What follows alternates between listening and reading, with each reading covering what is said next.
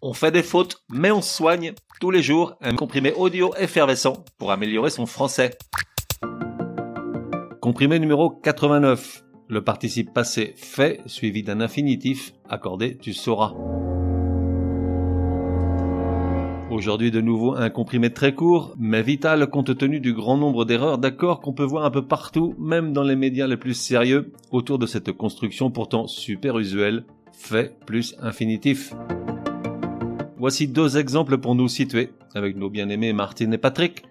Martine et ses copines se sont faites faire un blouson de toile identique pour partir en week-end.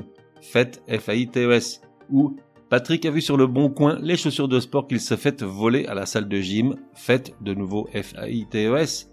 Eh bien, dans les deux cas, tout faux. La règle est d'une simplicité absolue. Et surtout, elle t'invite à ne pas te prendre le chou. Dans la construction fait suivi d'un infinitif, le participe passé de faire est toujours invariable. F-A-I-T. Dans tous les cas de figure et même si le complément d'objet direct est placé avant. Elle s'est fait faire une permanente. Les joueuses se sont fait voler le match.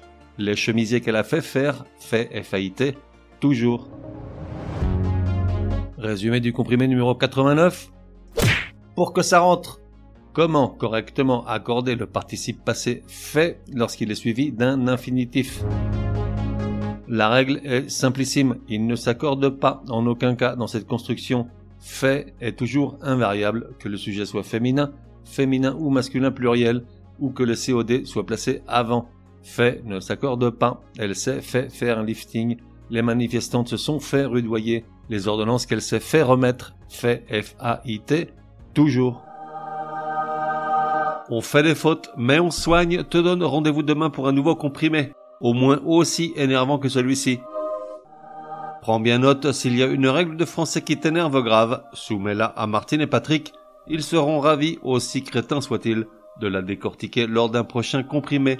Pour cela, une seule adresse, contact at uncompriméparjour.com. Enfin, n'oublie pas de laisser un chouette commentaire et tout un tas d'étoiles sur ta plateforme de podcast préférée. Ça serait drôlement chouki.